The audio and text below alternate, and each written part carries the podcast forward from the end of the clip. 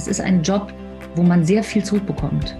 Jeden Tag, auch wenn es nicht alle tun, und es gibt auch mal welche, die unzufrieden sind, aber ich bekomme eigentlich jeden Tag sehr, sehr positives Feedback.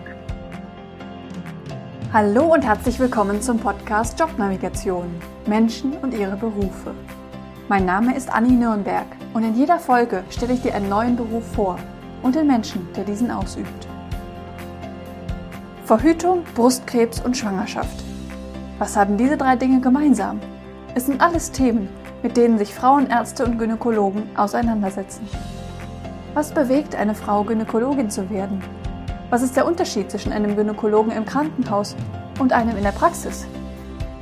Wie ist das, mit so vielen Frauen über so intime Themen zu sprechen? Das und mehr erfährst du in dieser Folge von der Frauenärztin Farah. Ich freue mich sehr, dass heute Farah Maleki uns den Beruf der Frauenärztin oder der Gynäkologin vorstellt. Sie hat eine Praxis mit ihrer Kollegin in Aachen und ich bin gespannt, was sie zu berichten hat. Herzlich willkommen. Schön, dass ich hier sein kann. Danke.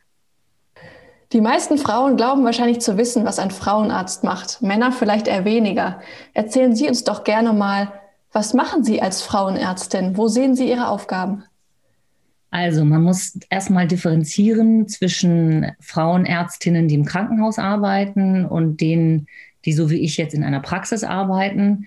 Der Weg dahin ist natürlich immer vom Krankenhaus, wo man seine Facharztausbildung macht, dass man da mehrere Jahre arbeitet und dann nach dem Facharzt die Entscheidung trifft, bleibe ich weiter im Krankenhaus und werde ich da Oberärztin oder vielleicht sogar Chefärztin oder spezialisiere ich mich im Krankenhaus oder treffe ich die Entscheidung, in die Niederlassung zu gehen. Mhm. Diese Entscheidung habe ich getroffen, weil ich für mich im Krankenhaus nicht die Chance gesehen habe, mein Leben mit Kindern zu vereinbaren, mhm. dass es für mich praktikabel ist oder einfacher ist. Meine Aufgaben in der Praxis sind zahlreiche. Einmal machen wir da die sogenannten Krebsfrüherkennungs- oder Krebsvorsorgeuntersuchungen. Das heißt, wir sehen Frauen jeden Alters, von jung bis ganz alt, die zur jährlichen oder halbjährlichen Routinekontrolle kommen. Dann betreuen wir Frauen in der Schwangerschaft, also mit Beginn mit dem ersten Ultraschall, wo wir den kleinen Embryo sehen, bis hin zur Geburt. Die Geburt selber wird dann im Krankenhaus gemacht oder eben auch in einer Hebammenpraxis. Und wir betreuen Frauen mit Krebserkrankungen der weiblichen Geschlechtsorgane, einmal Gebärmutterkrebs, Eierstockkrebs und Brustkrebs. Das ist auch ein Spektrum, was wir haben. Dann die Beratung junger Frauen zum Thema Verhütung, also nicht nur junger Frauen, Frauen jeden Alters zum Thema Verhütung. Ja, und wir sind eigentlich, würde ich sagen, die Hausärzte der Frauen. Mhm. Das heißt, Frauen kommen mit ihren Problemen oder körperlichen Schwierigkeiten erstmal zu Ihnen. Genau, also es betrifft okay. nicht nur die gynäkologischen Probleme, sondern manchmal auch einfach Partnerschaftsprobleme, Probleme zum Thema Sexualität, Probleme wie depressive Verstimmung und so weiter. Also wir sind schon Ansprechpartnerinnen für ganz, ganz viele Bereiche. Mhm. Und wir begleiten die Frauen ja auch durchs Leben. Die ja. kommen mit dem ersten Gespräch zur, über die Verhütung, dann begleiten wir sie in der Schwangerschaft und weiterhin einfach bis ins hohe Alter. Mhm. Das ist ja schon eine sehr intime Art, wie man die Frauen dann kennenlernt. Ne? Also ich, ich kenne das ja von meinen eigenen Besuchen bei Frauenarzt, dass das ja schon jedes Mal eine gewisse Überwindung ist, sich dazu zu entblößen. Wie ist das für Sie, wenn sich die Frauen da so öffnen? Also eigentlich sehe ich das wirklich als Kompliment, dass die Frauen ja. zu mir kommen und sich bei mir öffnen und vielleicht mit mir Themen besprechen oder sich auch bei mir so zeigen, wie sie es vielleicht nirgends anders tun ist ja auch jede Frau unterschiedlich, wie entspannt sie dabei ist und wie offen sie damit umgeht. Ich sehe das auch als Möglichkeit, bestimmte Probleme auch anzusprechen, wenn ich merke, dass Frauen da sehr große Probleme haben mit, mit ihrem Körper. Das, und das ist natürlich auch Routine. Ich mache das ja seit vielen Jahren. Also für mich ist das nichts Besonderes im Sinne mhm. besonders. Aber es ist eben nichts. Es ist für, wie für den Hals-Nasen-Ohrenarzt, der irgendwie den Mund-Rachenraum untersucht oder den Hals untersucht. So untersuche ich eben die weiblichen Genitalien mhm. und die Brust. Also es ist also einfach meine tägliche Routine. Und es gehört natürlich dann auch den, zu den Aufgaben eines, einer Frauenärztin, da das Vertrauen zu schaffen, dass die Frauen eben entspannt bei mir sind. Ja. ja. Wie machen Sie das? Also ich glaube, das ist nochmal die ganze, diese wirklich spezielle Besonderheit für uns als, als, als Gynäkologin, ähm, dass wir viel Empathie haben müssen, Zeit, Ruhe ausstrahlen müssen, ähm, eine Vertrautheit zu den Frauen aufbauen müssen und dürfen, also nicht nur müssen, ist ja kein Zwang, sondern es macht ja auch Spaß, ist ja auch das, was mhm. den ausmacht, dass wir ja einfach jeder Frau, die reinkommt, das Gefühl geben, dass sie sich bei uns gut aufgehoben fühlen kann. Mhm. Wie sieht denn Ihr Alltag aus?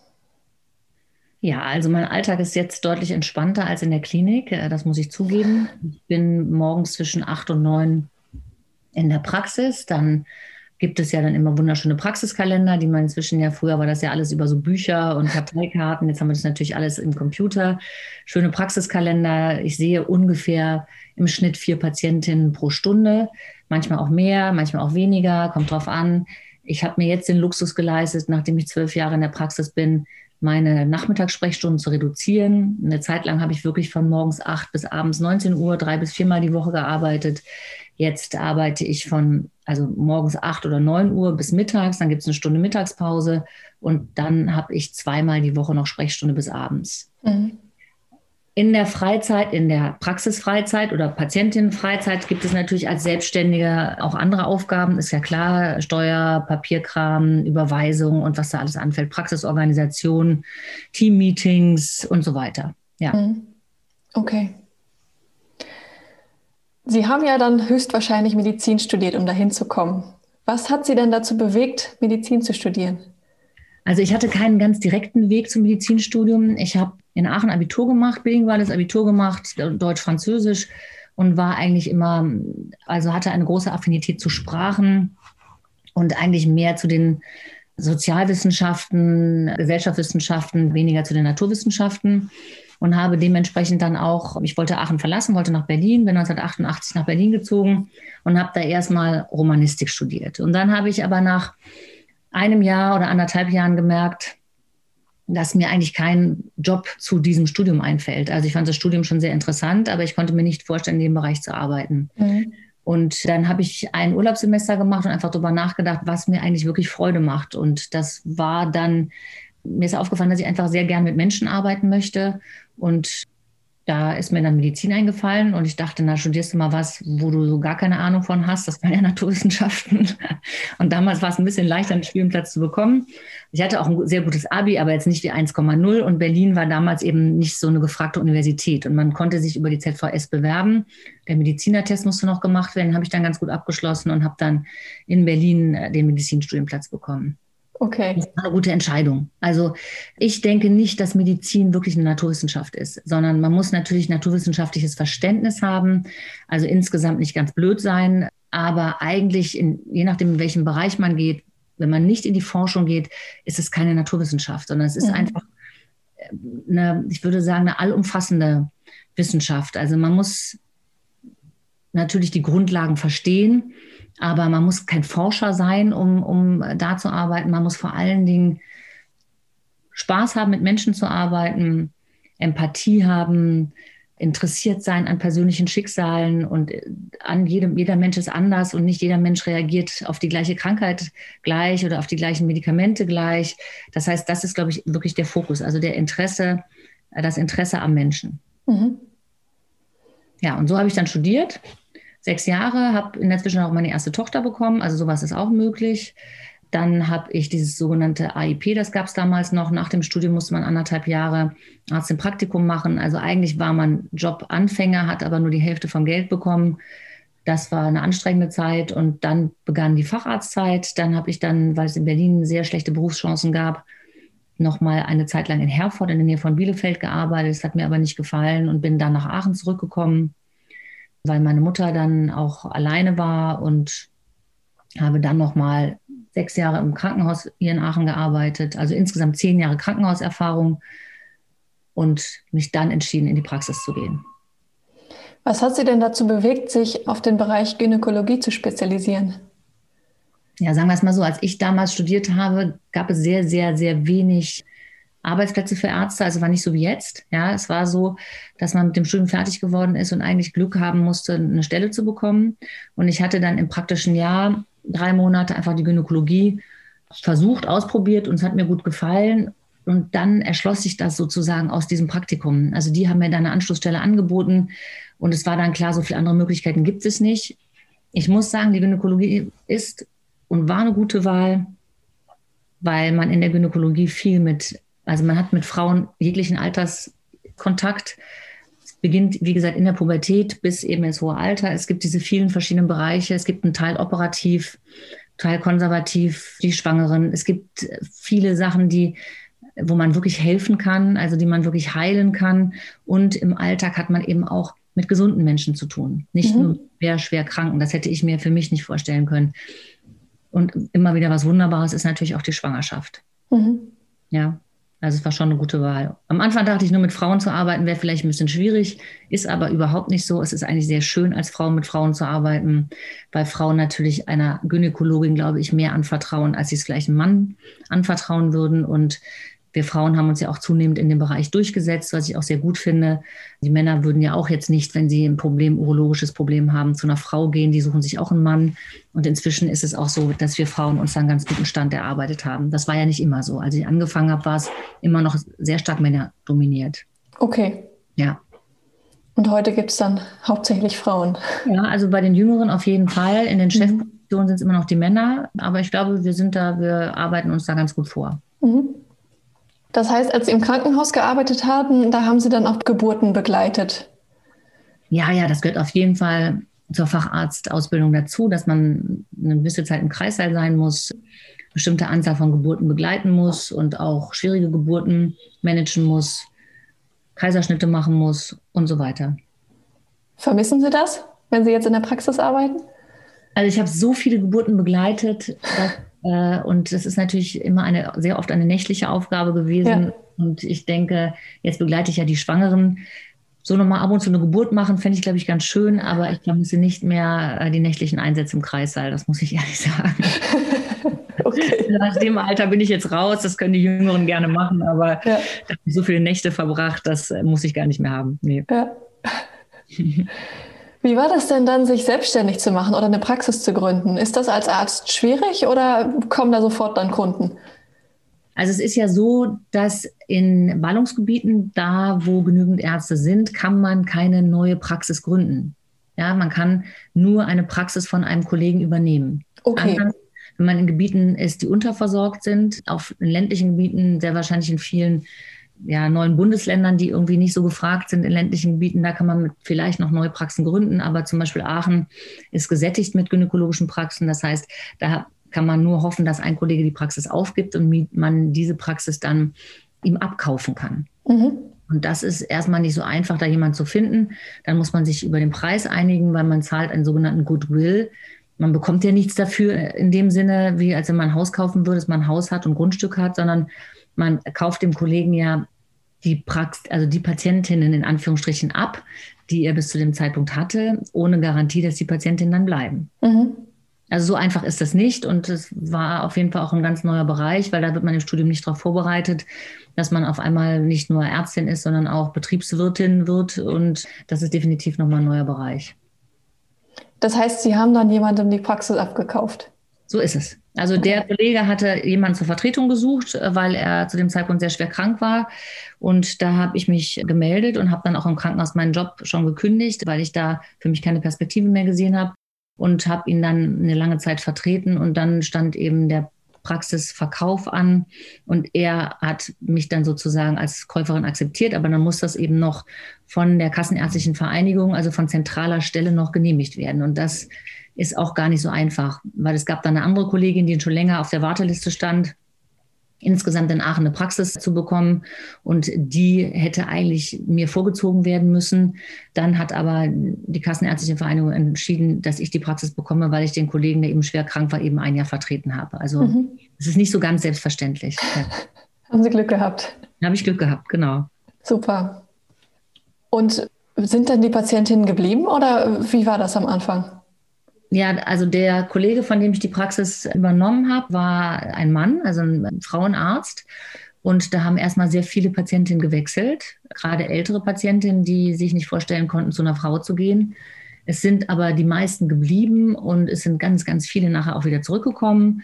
Und es sind sehr viele neue dazugekommen. Also eigentlich war es überhaupt kein Problem. Also ich habe meine Patientenzahlen eigentlich verdoppelt, mhm. indem ich übernommen habe. Ja. Sie haben ja auch eine tolle Lage in Aachen.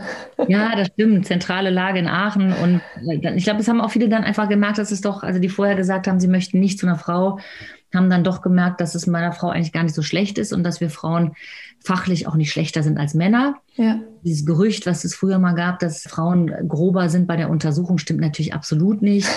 Und das haben dann viele gesehen und sind, ja, das gibt ja so, eine, wir Frauen kämpfen ja immer noch, aber das Thema Gleichberechtigung ist ja noch nicht abgeschlossen, muss man ja ganz klar sagen. Also da sind so viele kleine Vorurteile in den Köpfen eben auch von Frauen, die einfach anderen Frauen nicht so eine Kompetenz zusprechen, wie sie es Männern ja. sprechen. Und damit hat man immer zu kämpfen. Das war auch vorher klar, dass wenn man als Frau eine Praxis von einer Frau übernimmt, dass dann eigentlich fast alle bleiben. Wenn man eine Praxis von einem anderen Geschlecht übernimmt, dann wandern einige ab. Aber das hat der Praxis nicht geschadet. Okay. Was macht Ihnen denn so viel Spaß an der Arbeit?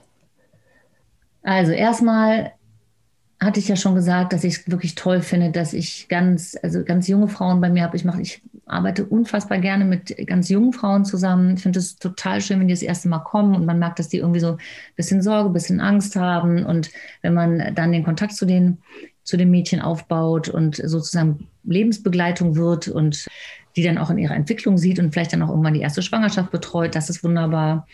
Es ist sehr abwechslungsreich, auch wenn man sich das nicht vorstellen kann, weil eben jeder Mensch sehr unterschiedlich ist und ich ja, wie gesagt, auch nicht nur, ich betreue, mache ja Vorsorgen, betreue die Schwangeren, betreue Krebspatientinnen und dann viele andere eben gynäkologische Probleme, die da sind, die man da betreut. Das ist sehr abwechslungsreich. Ich finde es sehr schön, selbstständig zu sein, also mein, meine eigene Chefin zu sein. Das finde ich hervorragend. Inzwischen, man ist angesehen von den, also man kriegt ein gutes Feedback. Es ist, es ist ein Job, wo man sehr viel zurückbekommt. Mhm. Ja, also man bekommt viel Wertschätzung. Das ist ein toller Job. Ich fände es schwierig, Lehrerin zu sein in der achten, neunten Klasse, wo man eigentlich grundsätzlich aus Prinzip schon gehasst wird und sich jeden Tag neu motivieren muss. Das brauche ich nicht. Ja, ja, ich bekomme jeden Tag, auch wenn es nicht alle tun, und es gibt auch mal welche, die unzufrieden sind, aber ich bekomme eigentlich jeden Tag sehr, sehr positives Feedback. Und das, das ist, ist echt schön. Ja, das ist wirklich schön. Ja. Und wie gesagt, ich betreue eben nicht nur Kranke, sondern eben auch einfach gesunde Menschen. Kann ich, glaube ich, besser, Schwerkranke kann ich auch betreuen. Aber wenn das jetzt nur mein Job wäre, jetzt in der onkologischen Praxis nur mit Krebspatienten umzugehen, das würde mir sehr schwer fallen. Ja. Mhm. Habe schon einen richtigen Bereich gefunden für mich. Sehr schön. Was sind dann Herausforderungen für Sie? Herausforderung ist der Umgang mit dem, dem System von außen, also mit dem Kassensystem, mit diesen Splitten zwischen Privat- und Kassenpatienten, das finde ich herausfordernd. Wir kriegen von außen sehr, sehr viele Regeln auferlegt, denen wir nachkommen müssen, werden sehr stark reglementiert und kontrolliert, was ich schwierig finde. Das macht einem das Leben auch schwer. Wir müssen immer mehr dokumentieren, wo wir weniger Zeit haben für die Patienten. Das ist eine Herausforderung im Alltag. Ein Team zu leiten ist eine Herausforderung.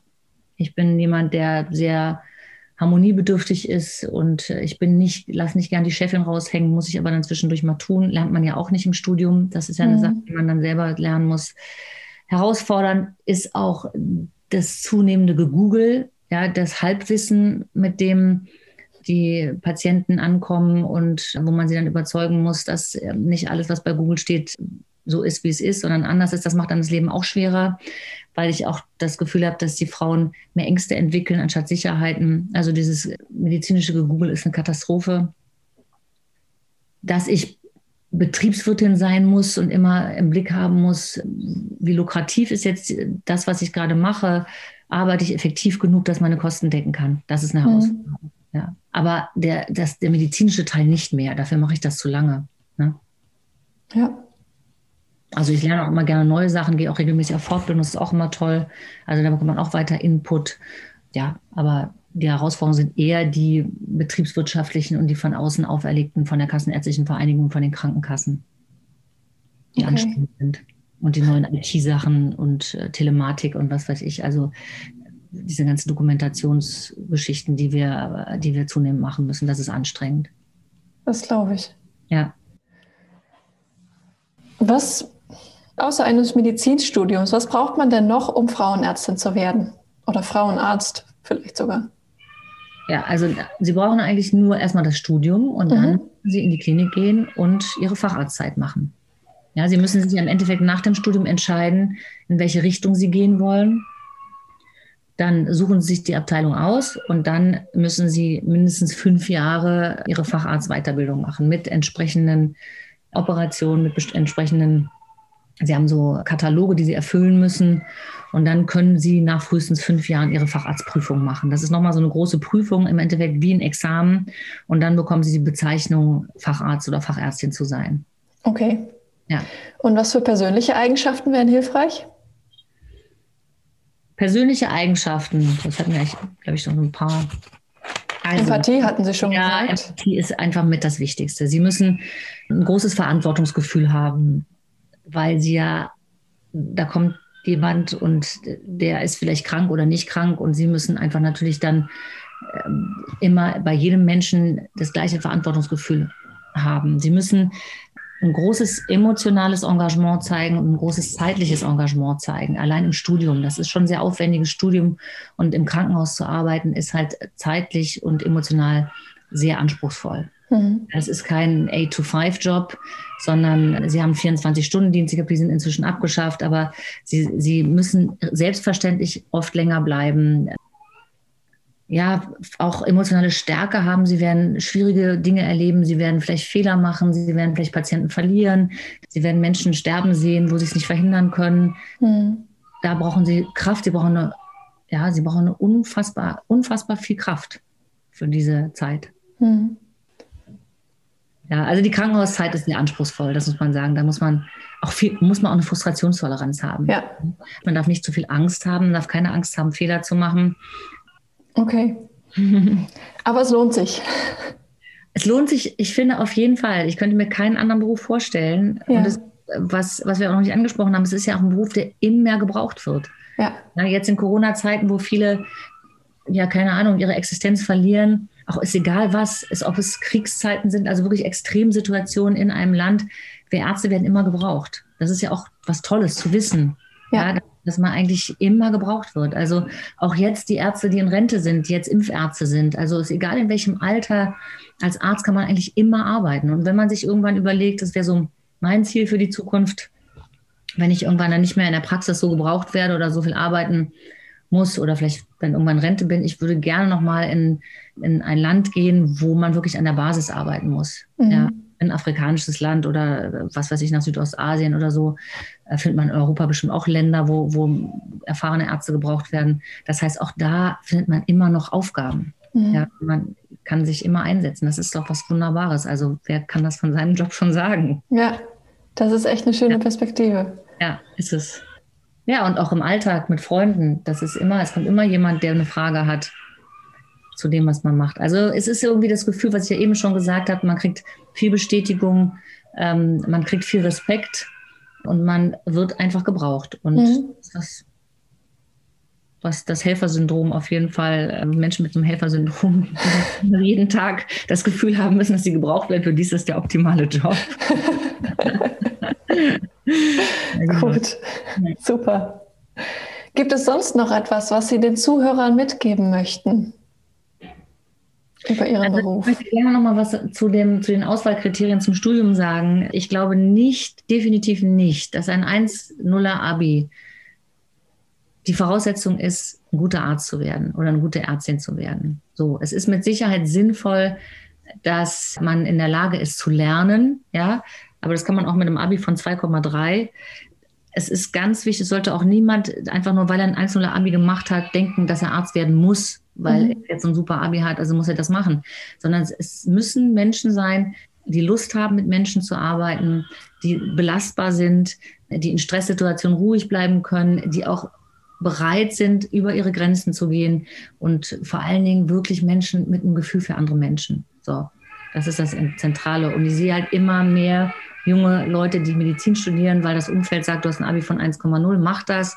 Das sollte wirklich nicht die Motivation sein. Ja, und dass dann so jemand dann ein anderes Studium nicht macht, weil er denkt, er ist zu gut dafür, das ist totaler Quatsch. Also gerade als Arzt oder Ärztin darf man sich zu gut für gar nichts sein. Sonst ist man im Job komplett falsch. Mhm. Ja, da muss man auch mal einen Po abwischen können, wenn jemand sich in die Hose gemacht hat, Erbrochenes auf seinem Körper ertragen können, Tränen ertragen können. Viele, viele Sachen. Und das hat nichts mit einem, mit einem 1-0-Abi zu tun. Mhm. Ja. Deshalb wäre ich dafür, dass die Kriterien der Auswahl für Studenten zu verändern. Also ich wäre eigentlich dafür, dass jeder mal ein Jahr im Krankenhaus wirklich an der Front im Bereich der, also sowas, was die Krankenschwestern machen oder Krankenpfleger machen, zu arbeiten, um zu gucken, ob er das aushält und da auch weiterhin Freude hat. Mhm. Und derjenige, der das schon nicht aushält und denkt, dafür ist er zu gut, der sollte bitte nicht Arzt werden.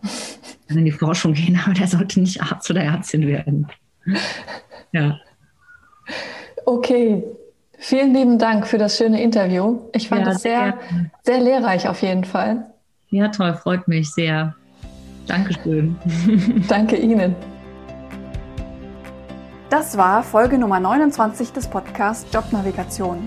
Menschen und ihre Berufe mit Anni Nürnberg. In dieser Folge ging es um Fahrer und ihre Tätigkeit als niedergelassene Frauenärztin. Abonniere gerne diesen Podcast, um keine Folgen zu verpassen. Ich freue mich auch sehr über positive Bewertungen auf Apple Podcasts. In der nächsten Folge, mit der Nummer 30, werde ich wieder interviewt, wie in allen 10er Folgen. Ich berichte von meinem Freiwilligendienst in Peru und meinen Tipps und Einsichten zu Freiwilligendiensten. Bleibt dran! Dadurch, dass ich halt wirklich sechs Monate an einem Ort war, konnte ich halt auch diesen Ort noch viel besser kennenlernen, als wenn man da mal durchgereist wäre.